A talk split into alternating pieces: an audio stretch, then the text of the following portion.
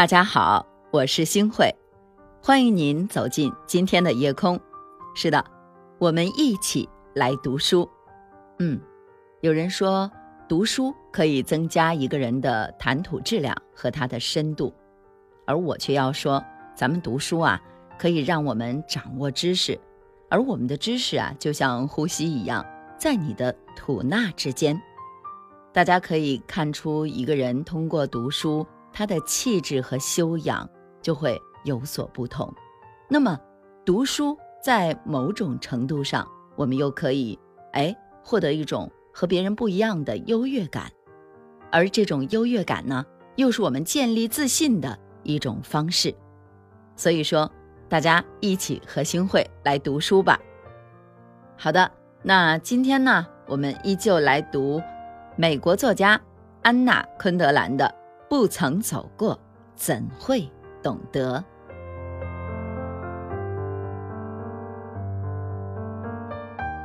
有时开始质疑，不是因为叛逆，而是长大了。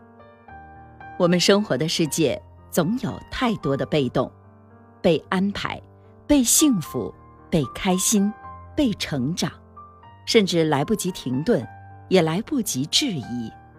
可一旦我们开始了质疑，便开始了真正的成长。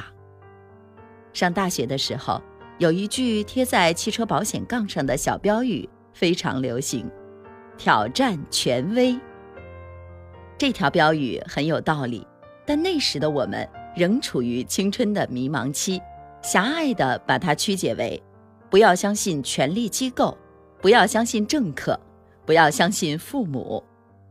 我们还不清楚自己应该怎样生存、生活、工作、感受事物，只会盲目的反抗，对于一切普遍的观念、习俗和行为都坚决抵制。如今走过了青春，我们对这句话也有了全面而深刻的认识。其实那时的我们挑战的并不是权威。而是有人成了权威这一事实，无论这个人是谁，应该怎样做女人，怎样做母亲，甚至怎样做人，这些理念随着时间的流逝，在我们的心里发生了很大的转变。每种观念中都含有一套该与不该的准则，而后这些准则渐渐变得陈腐。我们便开始怀疑这些所谓的规范，这都是谁规定的？哪个权威？为什么一定要这样，不能那样？随着自己年龄的增长，阅历的丰富，最使我们感到骄傲的，便是我懂得并学会了质疑。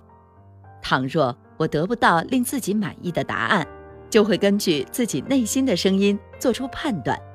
质疑是一种智慧。我们为什么渴望拥有自己不需要的东西？想找一份不适合自己的工作，爱穿紧的夹脚的鞋子，要把皮肤化妆成甲骨同色。我们为什么觉得新的一定比旧的好？青春和活力一定比高龄和经验更宝贵？我们为什么会背弃前人，诽谤后人？我们每个人小时候。都一定经常问为什么？为什么天空是蓝色的？为什么灶台上会有火苗？为什么我们不能吃草？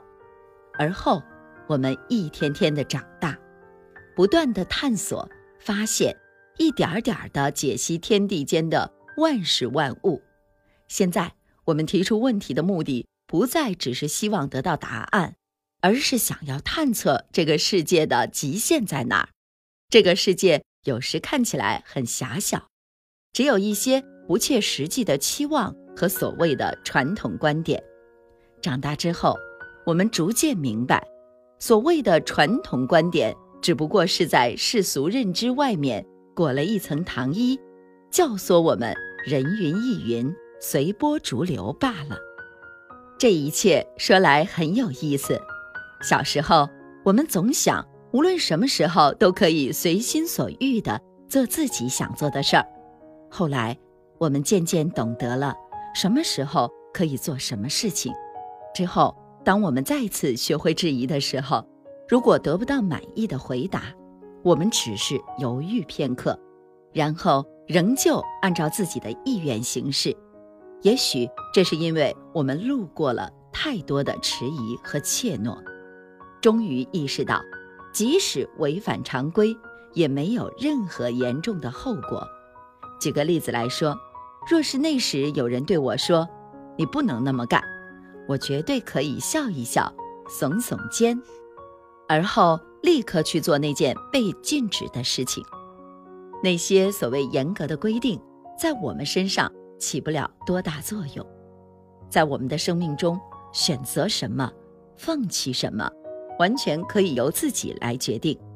我们能够勇敢地走下去，是因为我们最终发现，我们能够接受并相信的权威，其实就在自己身边，支持我们的家人们，值得我们信赖的朋友们，还有我们内心的声音，他告诉我们：干吧。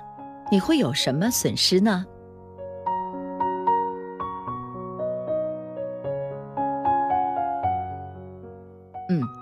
好的，那今天的读书呢，我们就读到这儿了。想送给大家一句话：学到老，活到老，多读书，读好书，书啊一定要读好。其实读书呢，也是磨练我们的意志，也是磨练我们自己的一个耐心的过程。希望大家能从中获取到你想得到的东西。好的，那如果大家特别喜欢这样的读书专栏呢，也希望大家把我们的节目能够转发出去。是的，每天晚上九点半，我都会在星汇的夜空里等着大家。祝大家晚安，好梦。